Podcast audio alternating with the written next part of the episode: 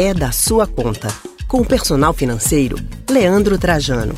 Chegou a hora de falar de dinheiro na coluna É da Sua Conta.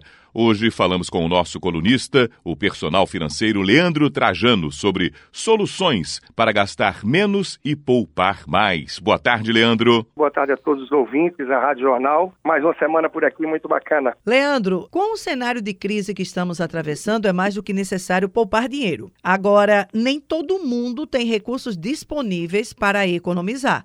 Como é possível começar a gastar menos para sobrar alguma coisa? Na verdade, para a gente saber como gastar menos, é importante ter uma ideia, ter um conhecimento melhor daquilo que a gente realmente gasta. Então, seria importante, por exemplo, através de um aplicativo celular, hoje tem muito, ou anotando as suas despesas por um mês, por exemplo, entender melhor quanto você vem gastando com o quê. E aí sim você vai ter uma ideia de que tipos de despesa você pode atacar, que despesas você poderia reduzir. E onde é possível guardar esse dinheiro, Leandro? É, uma vez economizado, que é o maior desafio sim aí dos brasileiros, afinal a gente está no país onde mais de metade do pessoal não poupa essa é a realidade da população, até sobretudo pelo imediatismo. As pessoas não têm muita paciência e preferem comprar logo, mesmo que parcelem no cartão, seja o que for.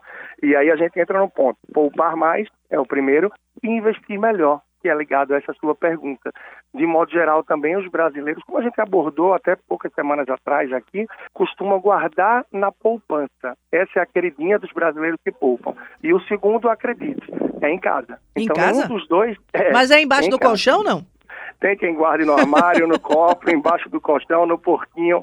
Mas o que importa, de fato, se a gente observar, é que esse dinheiro não rende. Então, o preço das coisas na prateleira está aumentando e esse dinheiro não está tendo rentabilidade, não está crescendo de forma alguma. Ou seja, ele está perdendo o valor. Então, guardar em casa ou na poupança está longe de ser o ideal. Então é importante ter um pouco mais de conhecimento para acessar produtos como Tesouro Direto e CDBs, LCIs, LCAs. Eu sei que é uma sopa de letrinha para quem não está ouvindo, mas é entender também que esses bons produtos não estão, de forma alguma, apenas nos grandes bancos. Você tem como acessar também através de corretoras de valores com um ganho muito melhor. Agora, Leandro, veja só.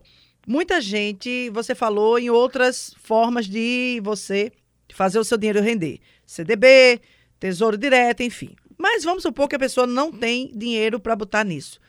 Com quanto a gente começa a poupar?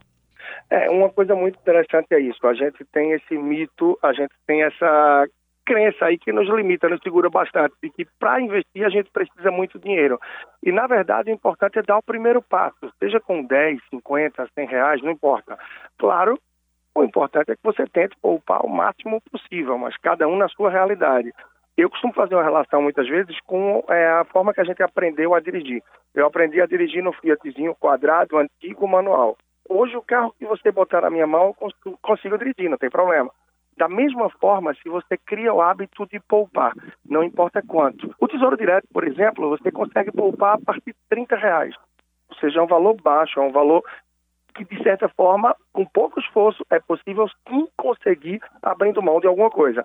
Em alguns casos, tem produtos como CDB e alguns outros que talvez você precise de 500 reais, vai precisar um mínimo um pouco maior a depender da instituição. Mas tem instituições que até com 100 reais você consegue. E sim é uma possibilidade. Se você não está com um valor ainda que consegue investir um pouco melhor, você acumular um pouco na poupança e logo procurar fugir dela, uma vez que a poupança é sim muito interessante para o banco, mas para um investidor de fato nem sempre é o melhor produto. Acabamos de conversar então com o nosso colunista e consultor financeiro Leandro Trajano, na coluna É da Sua Conta. Muito obrigado, Leandro. Tá bem, sempre à disposição para quem quer acompanhar um pouco mais, arroba personal financeiro no Instagram e tem alguns vídeos que eu abordo temas ligados a isso que a gente viu hoje lá no YouTube também. Basta procurar por Leandro Trajano. Um prazer enorme estar com vocês aqui mais uma vez. Um grande abraço.